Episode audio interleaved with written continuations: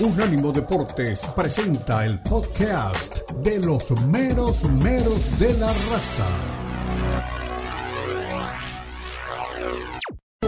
Los meros meros de la raza en Unánimo Deportes.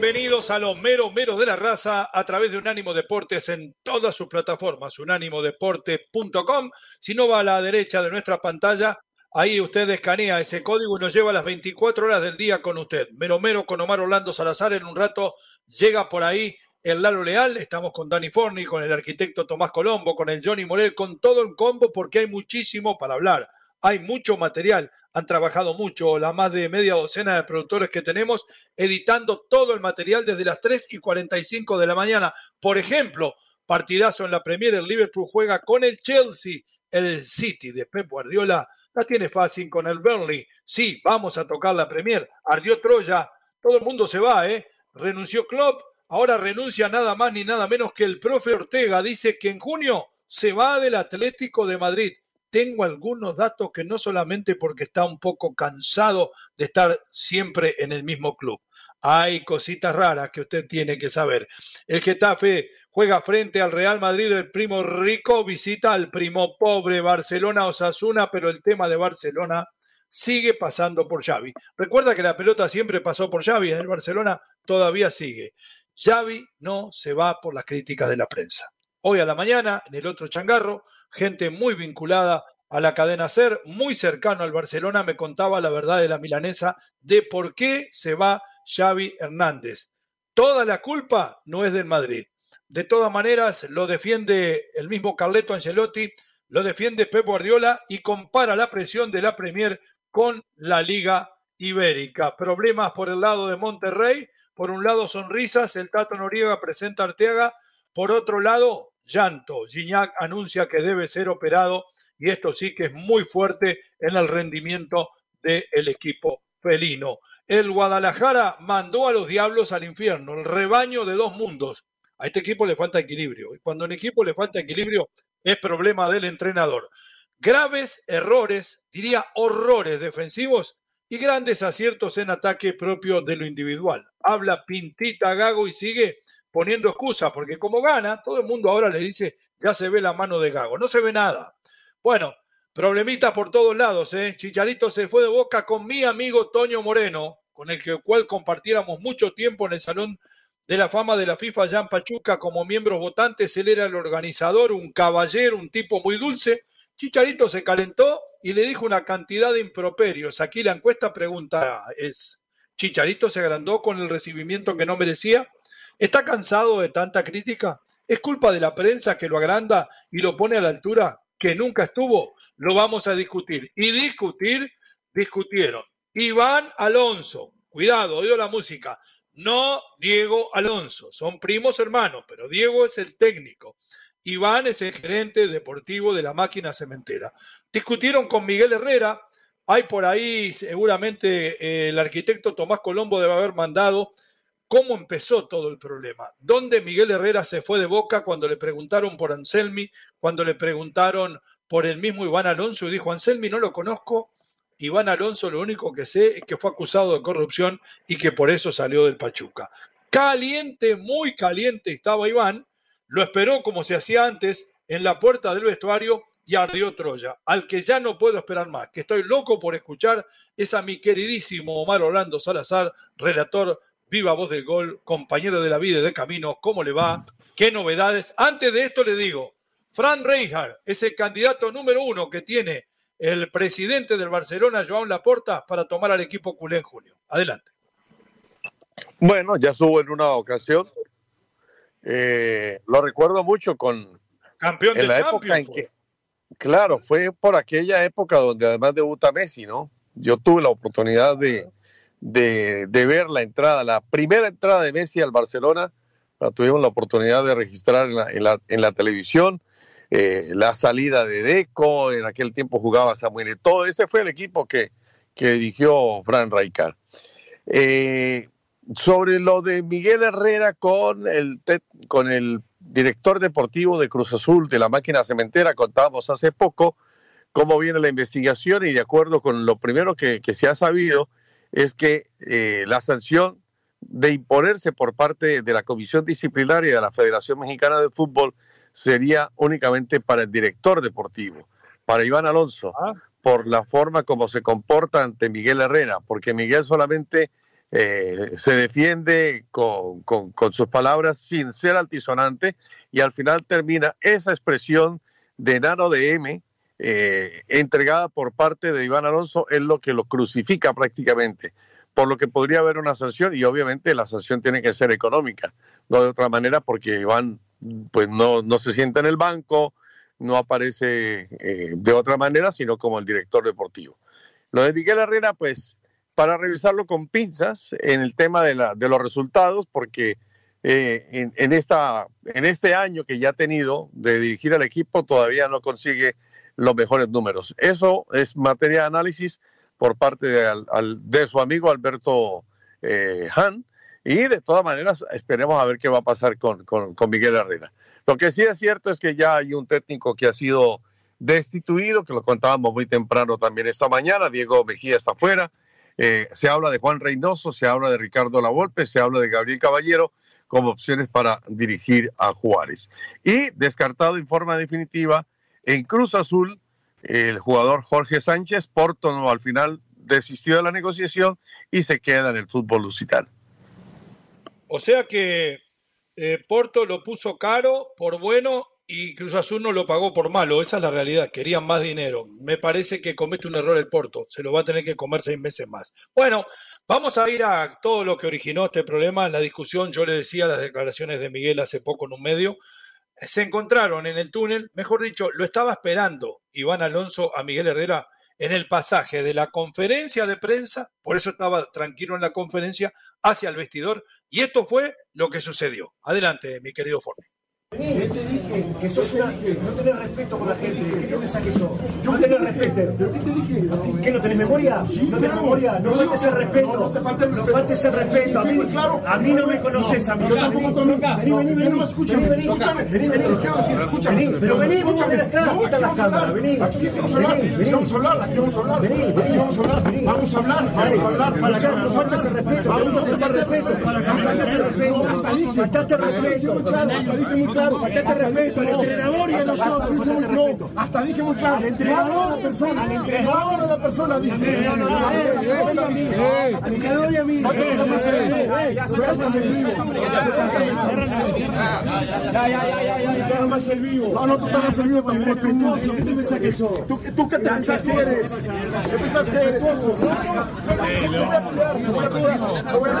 Venimos a hablar, Yo soy respetuoso. No, no te estoy...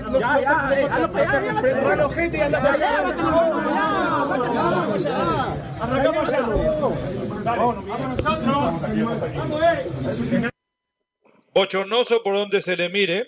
Primero le voy a decir que no somos tan santos, porque estas prácticas eran muy típicas en los vestidores, en la época que nos poníamos pantalones cortos, en partidos profesionales. Usted tenía un problema con alguien y no se había arreglado bien y lo esperaban a la salida. Y no lo esperaban en el túnel, ¿eh? porque está todo el mundo. Lo esperaban afuera, donde no hay nadie, para que usted no pudiera rehuir y que tuviera que responder con su físico lo que había dicho con sus palabras. Pero hay cosas que no me gustaron de todo esto. Yo no sé cómo va a terminar todo.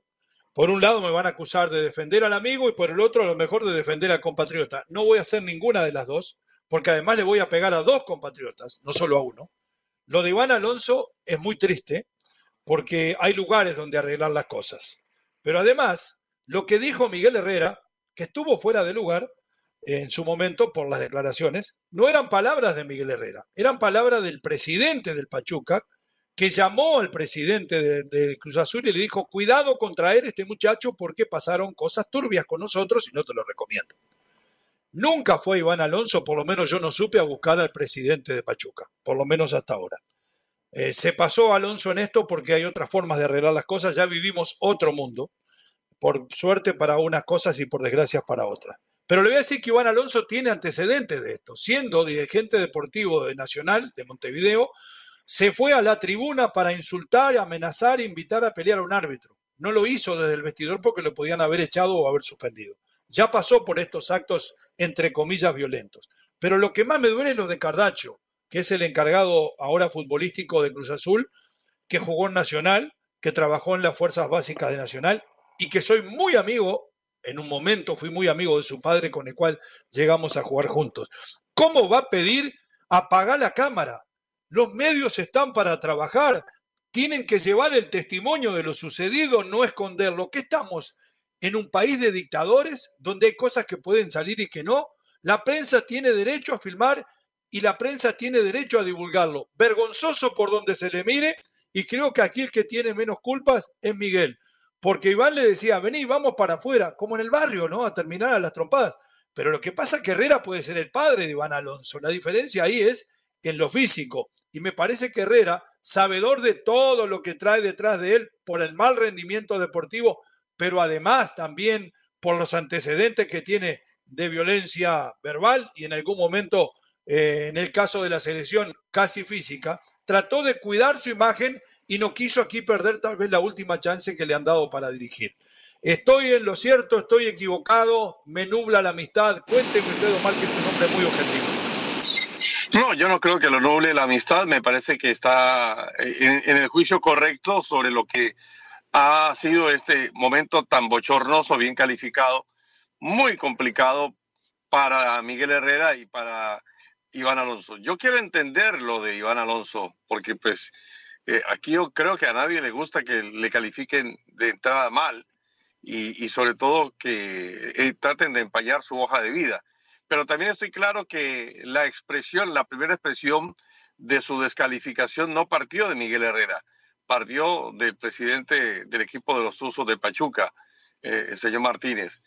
Entonces, eh, Miguel puede que haya sentido y puede que haya agregado alguna palabrita por ahí, pero eso no da pie para pensar o para hacer semejante trifulca en el vestuario, en la entrada del vestuario del, estadio de la máquina cementera. Yo creo que las cosas tuvieron que manejarse de otra manera. Y si no estaba a gusto, claro que nadie lo va a estar, con las expresiones vertidas a través de otros micrófonos sobre su, vida personal, sobre su forma de ser de parte de Iván Alonso, para eso existen los abogados, para eso existe la forma de poderlo llevar a los tribunales, para exigir una rectificación, para por difamación, una demanda. Por, difamación. Pero eso no, exacto, por difamación, por lo que quiera agregar. Pero eso no lo hizo Iván Alonso y se exacerbaron los ánimos y al final ese tono desafiante de Iván Alonso y las palabras con que eh, termina calificando a Miguel Herrera son lo que lo van a poner en problemas. Con, con una situación que además me parece mm, más agravante todavía. Iván Alonso está recién llegado otra vez a México y, si hay algo que se tiene que respetar es a un país donde se, donde se llega, ¿no? No se puede estar eh, eh, de esa forma como lo ha hecho Iván Alonso con, con, con tanto agravio y con tanta, con tanta forma de retar a, a, a, una persona que está allí. Además, me parece que Miguel fue, fue más bien calmado y trató de, de diplomático. Las cosas para... Hablemos, le dijo, vamos a hablar. Hablemos, hablemos, hablemos, pero en, ese tenor de llevarlo hasta un, hasta un rincón o sacarlo del sitio como para de más o menos uno pensar que le puede, que podría haberlo llevado a los golpes. Yo creo que la situación para Iván Alonso no va a ser la mejor. En materia del análisis de la comisión que decíamos ahora, está o va a juzgar lo que se ha presentado como estos hechos ahí en el Estadio de la Máquina. Perfecto, nos vamos a la pausa porque Chicharito también se fue de boca unánimodeportes.com, ahí nos puede seguir, 305-600-0966, número de contacto con la raza, opine de estos temas y mucho más. Ya regresamos. En breve continúan los meromeros de la raza en Unánimo Deportes.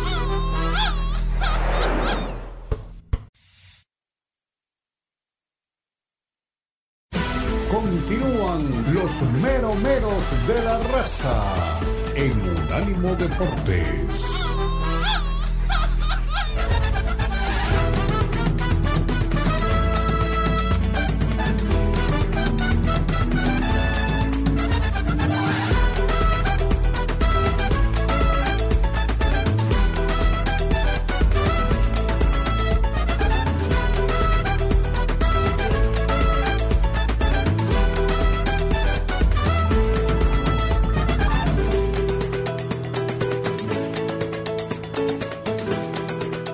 Mero Mero de la Raza, unánimodeportes.com. A la derecha de su pantalla tiene el código que escanea y nos lleva permanentemente con ustedes.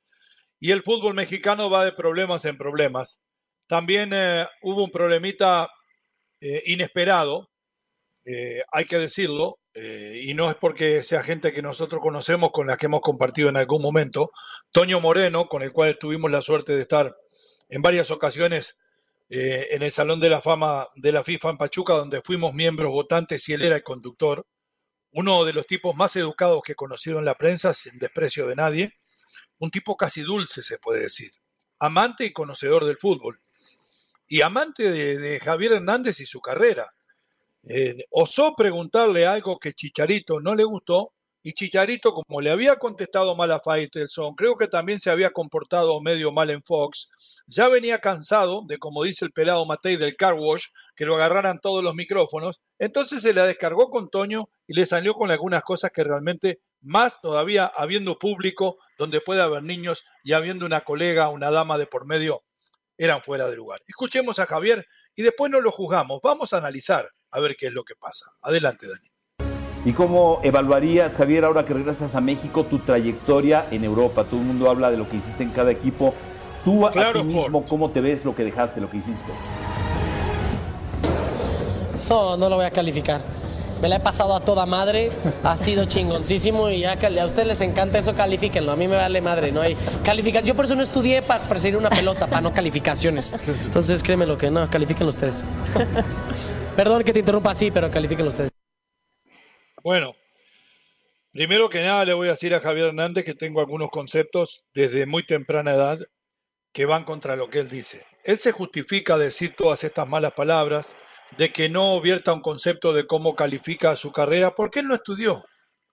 Él eh, creció y vivió toda la vida corriendo detrás de una pelota.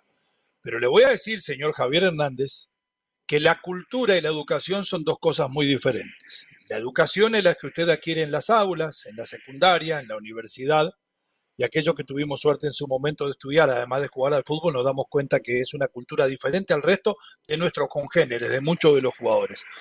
Pero la educación no, no puede justificar ser un mal educado porque no fue a la universidad. La educación nace de su casa y a mí me queda certeza porque conozco su vida desde muy temprano de que tanto su abuelo como su papá como su núcleo familiar lo han educado a usted muy, pero muy bien. Es más, usted era muy bien educado sin haber ido a la universidad cuando llegó a las Chivas. Cuando llegó aquella selección, su 17, de Chucho Ramírez en la que quedó afuera. Vaya si usted era educado, era dulce y la verdad que era un chico muy tratable. Así que no me venga con que no estudió.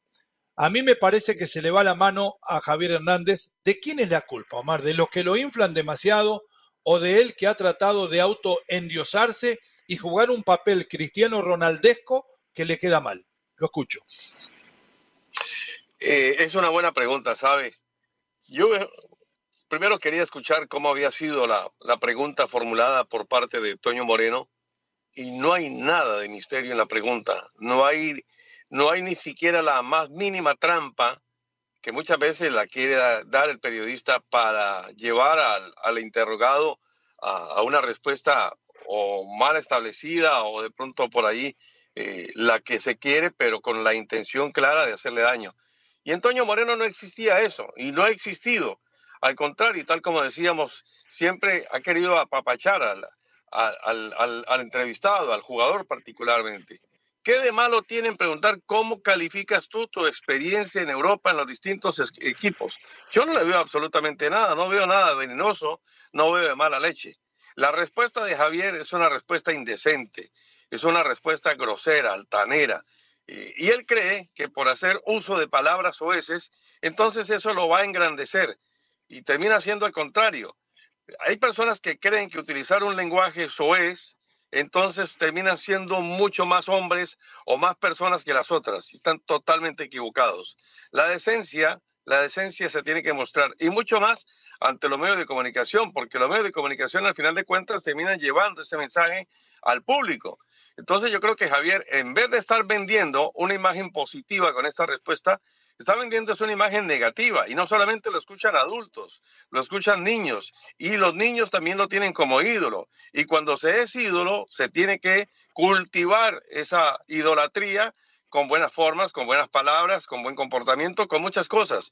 Yo creo que Javier está equivocado en eso. El hecho de que no haya estudiado no le da pie como para decir, entonces yo hago y hablo como quiero. No, yo creo que no existe eh, un, la cultura, como usted bien explicaba, poeta, es totalmente distinta a lo que tiene que ver con la educación. Yo creo que la educación, la mínima educación, se la habrán dado en, eh, en su hogar con buenas palabras, no con malos tratos. Y me parece que Javier aquí se ha excedido realmente terrible. Yo no creo que haya sido influenciado por, por otras personas, no lo creo, menos de Cristiano Ronaldo. Uno nota con Cristiano Ronaldo otro tipo de comportamiento, incluso de generosidad, de gallardía, de, buenas palabras, y por más, y es absolutamente, no necesito ni decirlo, mucho más ídolo y mucho más figura que Javier. Entonces yo no creo que se haya contagiado o de, porque si se hubiera contagiado, se hubiera contagiado de lo bueno no de lo malo. Me parece que Javier está errado, totalmente. Yo creo que en este caso, y estoy en contra de muchos jugadores de fútbol, y yo siempre digo, nací jugador de fútbol y así moriré, que dicen, nosotros no tenemos que ser ejemplo de nadie. No, están equivocados.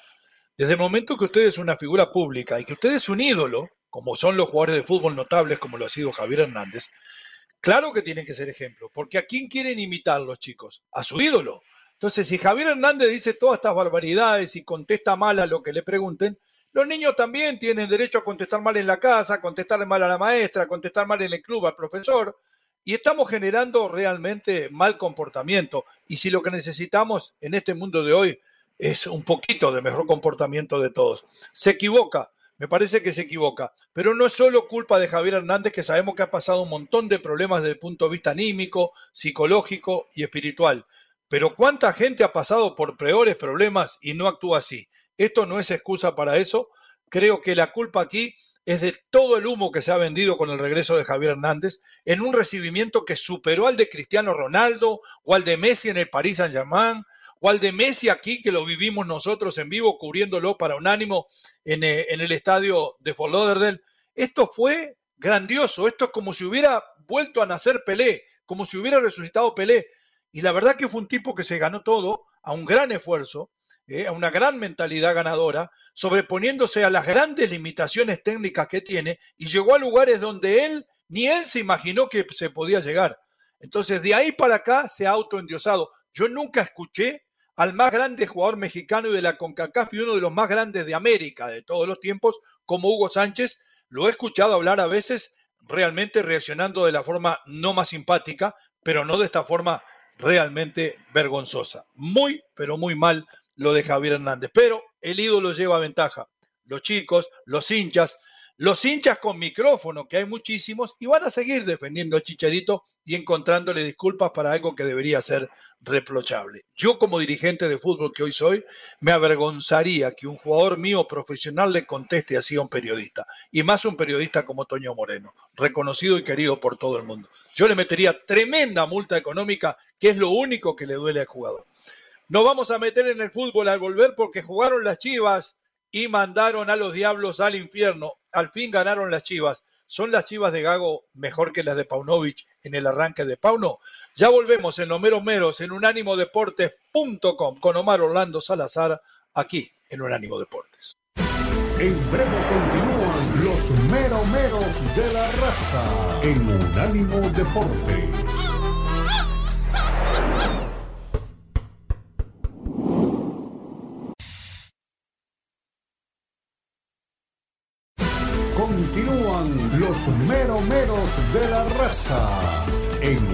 Unánimo Deportes.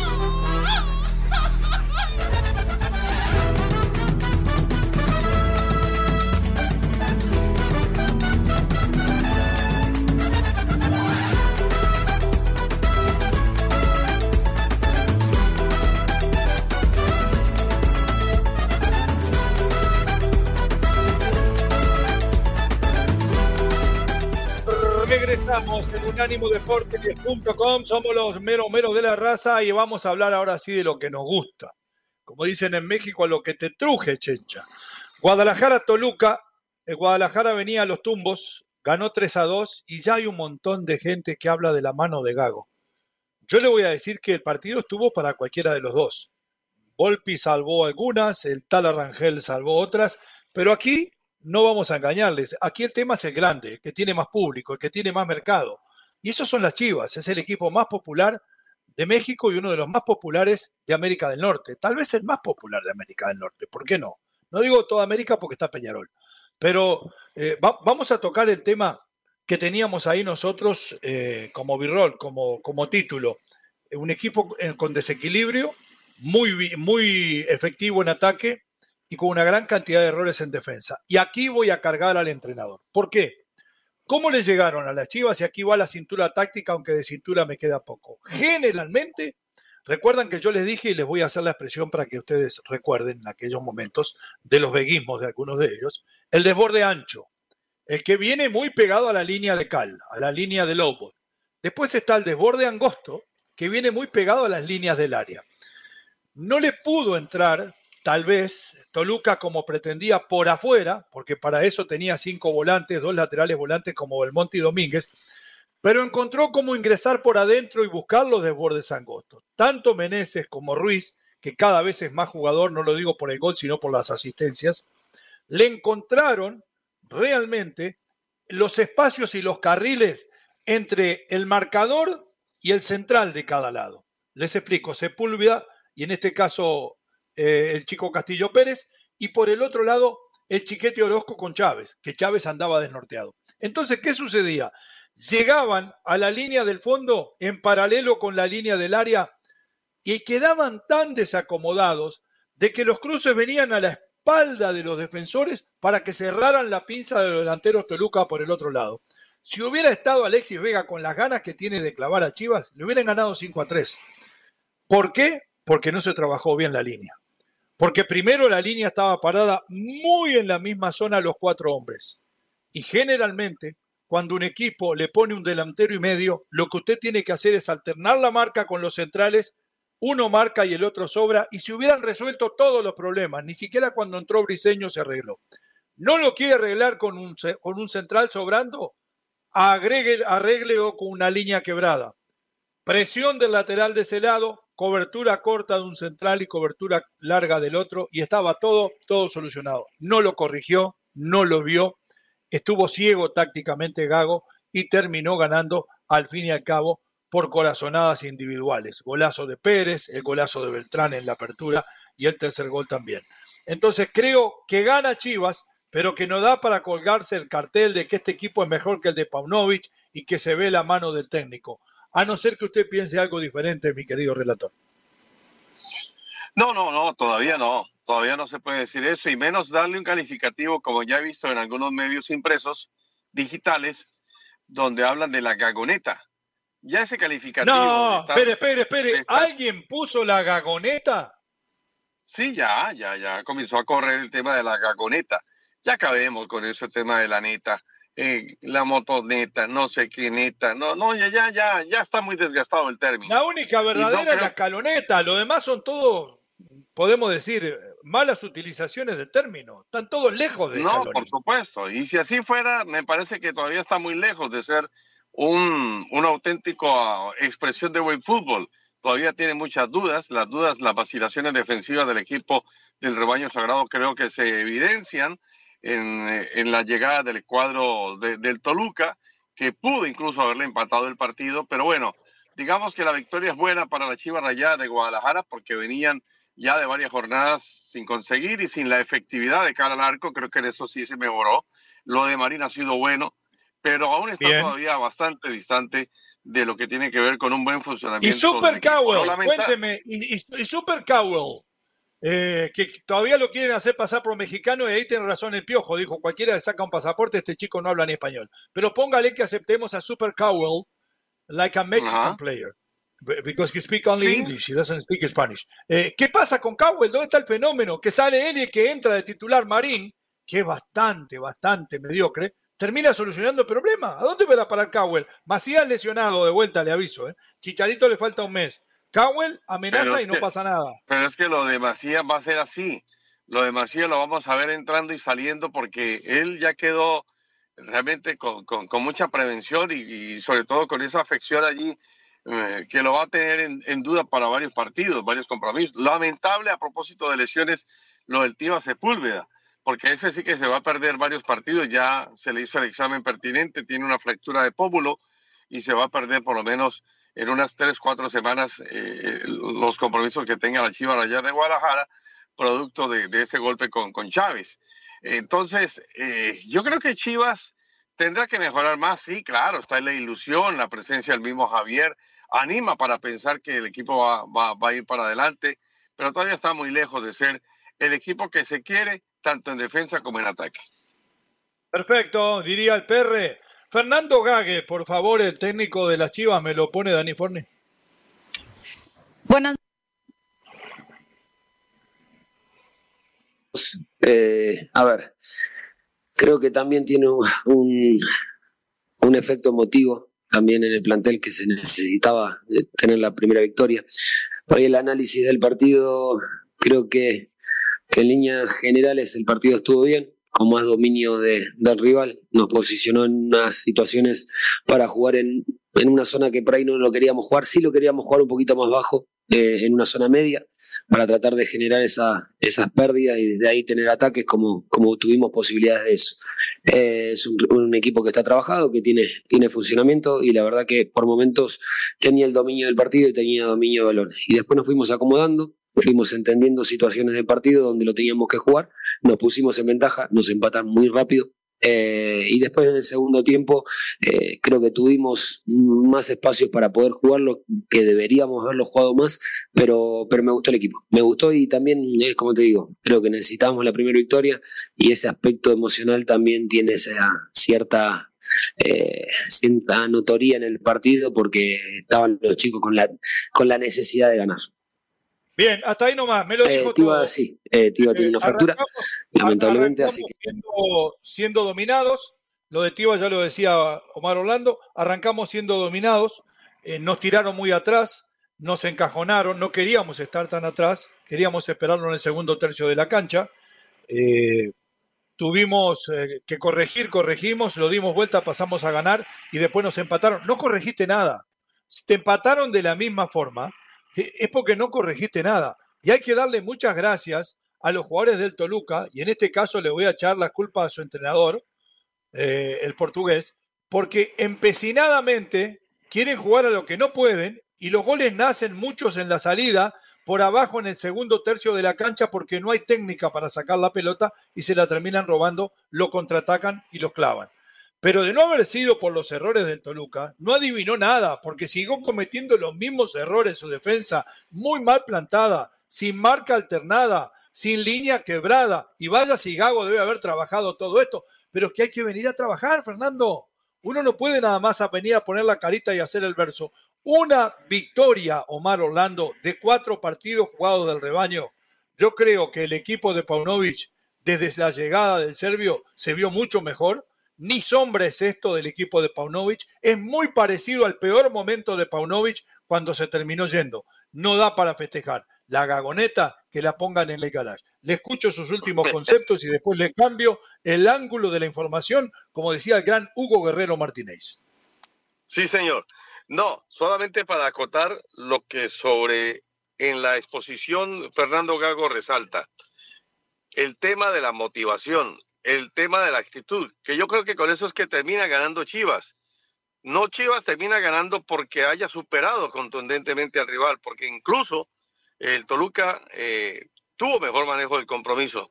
Sencillamente porque me parece que la actitud fue distinta del plantel.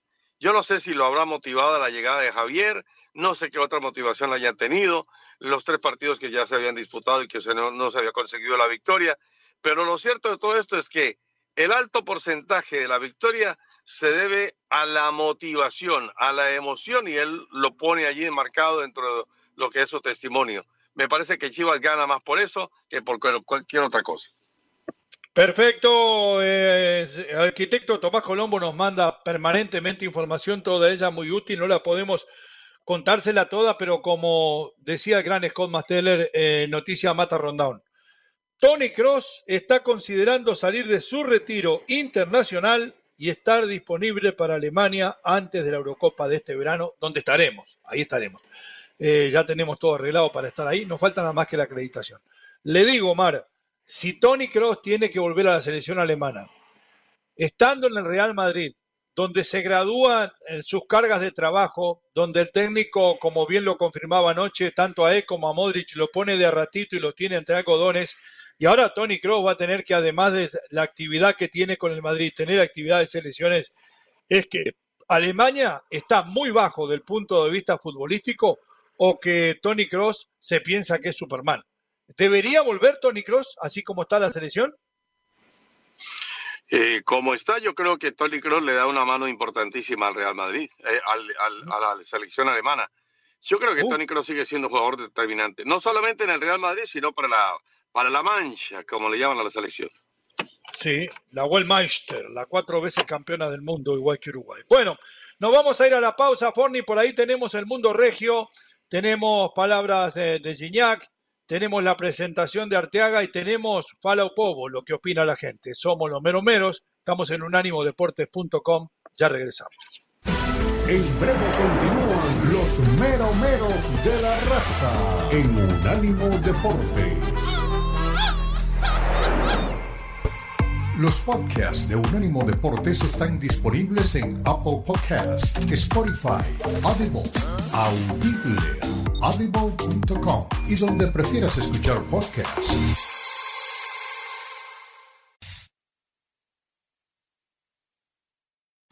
Continúan los meromeros de la raza en Unánimo Deportes.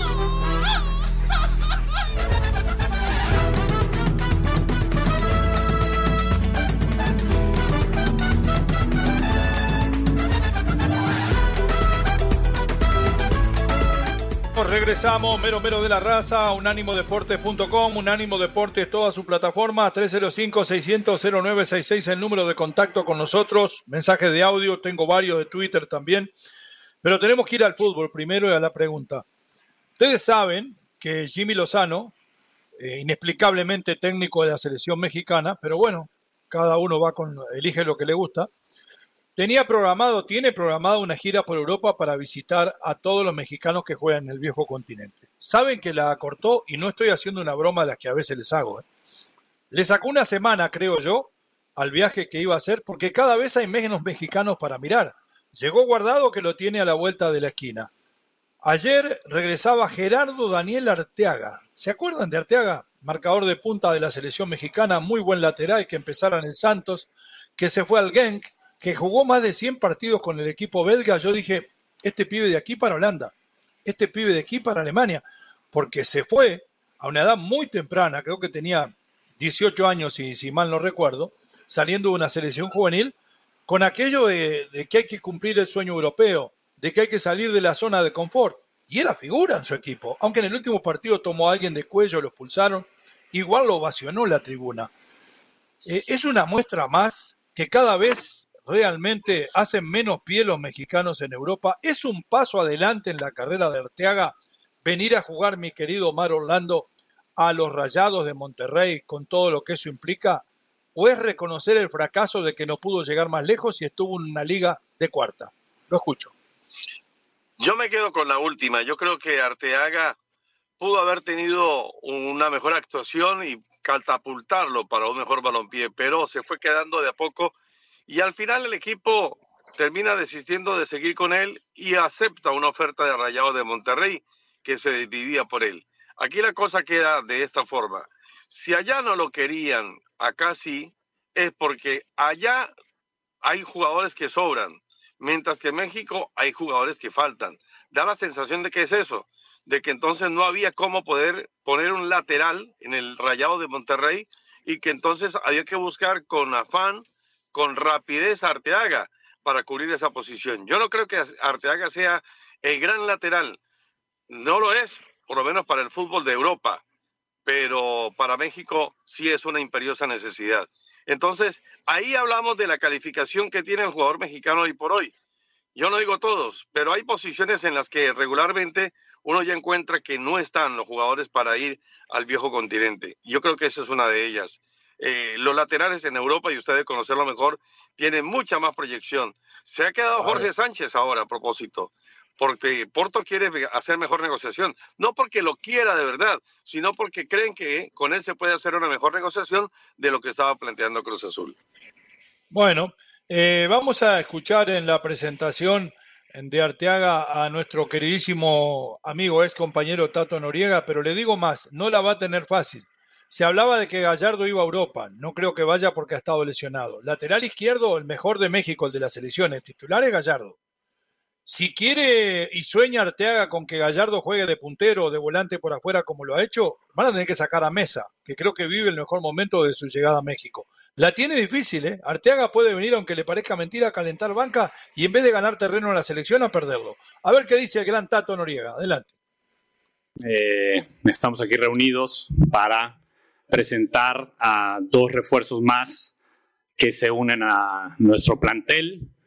Eh, afortunadamente, mm, antes del cierre de registros, hemos tenido la oportunidad de cerrar estas negociaciones y estamos, como siempre, muy contentos, muy agradecidos por la intención de ambos de venir y sumarse a un plantel que como normalmente les eh, comparto, eh, consideramos es de alta calidad, pero que con la suma de, de gente de la calidad que por supuesto estamos convencidos tienen tanto Gerardo como Tony, pues nos van a acercar más a conseguir los objetivos que claramente hemos manifestado son llegar hasta últimas instancias, pelear por el título y seguir creciendo en ese aspecto que les he mencionado relacionado con no solamente la calidad, que esa siempre tiene que estar presente en este equipo, sino la personalidad, el atrevimiento, el aparecer en los momentos complicados que cualquier equipo tiene, incluso los, eh, los grandes como lo somos nosotros, por supuesto. Y para ello, pues la llegada de Gerardo, que no solamente lleva ¿eh? Eh, un recorrido en su carrera profesional muy destacado, habiendo, como todos lo saben, comenzado en Santos Laguna y después dado el salto al viejo continente, a Europa, y jugar en una liga importante. Bien, hasta ahí. Y el resto la sabemos. Mire que la verdad, yo conozco a Tato, tiene una gran facilidad de palabra, además de ser un tipazo, un gran compañero, pero me parece que no, no tuvo realmente argumentos como para justificarle la contratación de Arteaga. Lo quiso levantar lo más que pudo y lo que rescató es, es un tipo que aparece en momentos difíciles, tiene una buena carrera en Europa, yo la verdad que no sé qué va a pasar. Pero bueno, antes de seguir con este tema, tenemos mensajes de la gente, Omar, después seguimos con el fútbol regio, el fútbol europeo. A ver, Dani, ¿qué tiene por ahí? Suelte lo que creo que hay un mensaje de audio. Mal, mal, mal, mal, muy mal, miñeros. Ustedes como periodistas y no periodistas, pues van a defender a su cuate, a su compa, al que, a la víctima, ¿no? En este caso, que es su compita. Claro que lo van a hacer, pero pues óigame, también póngase el lado del chicharito, ya está harto, está hasta la madre de tanto que lo critican. Ahorita, por, por, porque es el dios de, de los chivahermanos, no, no del mundo entero, no sé por qué los demás se, se, lo toman personal y lo empiezan a criticar. ahorita los argentinos, que, que Mexichico, por el chicharito, ay, por Dios, ese es nuestro fútbol, así somos, y no tenemos el gen, y no tenemos ninguna Copa del Mundo, y no pasa nada, estamos hablando de Chivas. ¿eh? Déjenos ser los felices. ¿Para qué anda con tanto envidia, tanto coraje? No, tampoco no es Ronaldo ni, ni Messi, no me lo pongan allá. Si él se está poniendo del lado de ser un dios, eh, sí lo es. Así lo, así lo sentimos nosotros los chivarmanos. Entiendan, nosotros los chivarmanos, no los demás. Los demás son una chusma. Todos, todos son una chusma. Todo el mundo, oiga es una chusma. Este es festejo y esto nomás de nosotros. Tranquilos, déjenlo de estarlo criticando. Yo le doy la razón al Chicharito. Está bien que respondió así, ¿por qué? porque pues ni modo, ese güey se, se puso de pechito y le tocaba, no estaba en su día, ni modo. Así fue, era el que, ahora sí que era el, que sigue. A ese me voy a descargar todo. Ya está hasta la madre. Yo estoy eh, le preguntaron cómo calificaba su carrera en Europa. Eso es todo. Y porque está bien, disfrute lo que sea un Dios. Dios no dice esas malas palabras, y menos frente a niños. Pausa, ya regresamos en Los Meros Meros en unánimodeporte.com.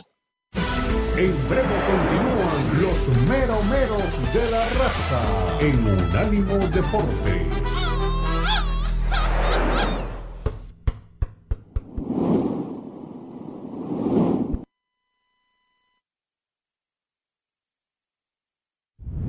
Unánimo Deportes Radio.